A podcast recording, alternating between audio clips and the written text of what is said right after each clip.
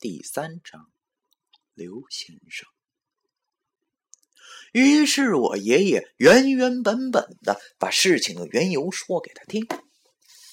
他听完之后也很吃惊，毕竟和醉鬼刘生活的时间长了，对于这一类的事情多少也了解一些。我爷爷叹了口气说：“唉。”这一次真的很邪门大哥还没睡醒，我怕今晚。大嫂，你说说，哎，造孽呀！说完，他把头低下，两手使劲的搓着。刘七知道事情的严重性，想了想，说了句：“有招了。”然后他起身对我爷爷说。别怕，有我嫂子呢。那死鬼也不知道要睡到啥时候。你不是赶车来的吗？把他拉到你们朱家坎儿去，这不就行了吗？我爷爷一听这话，连忙摆手说：“这可使不得呀！这外面死冷寒天的，不得把我大哥冻坏呀！”刘七一听，笑了。他边翻出刘先生的棉袄，说：“没事儿。”听我的，我还不知道他吗？哪次在外面喝多了，不是睡在外面，冻不死的。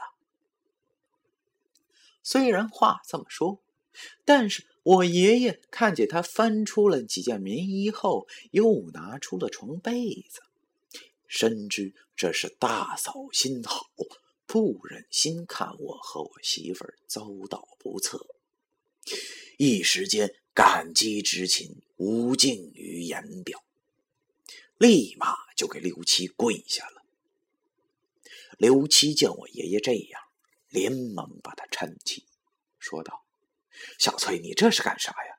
别这样，再整这出的话，嫂子我可生气了。”我爷爷起身，擦掉眼泪，对刘七说道：“嫂子，谢谢我。”我啥也不说了。我二人来到后屋，见刘先生还睡在炕上，鼾声如雷。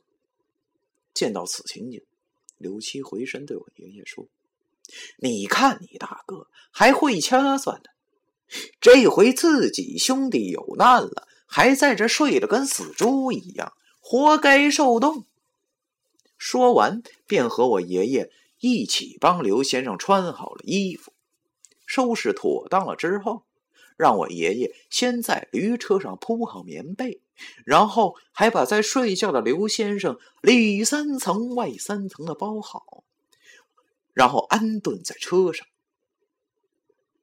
自己进屋收拾了一下东西，把一个箱子又放到了车上，那是刘先生要用到的家伙事儿。然后叮嘱我的爷爷小心后，目送我爷爷离开了。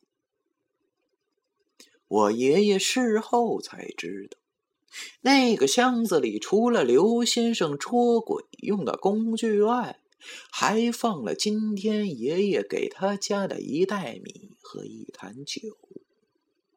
原来刘先生的媳妇知道我爷爷家也不宽裕。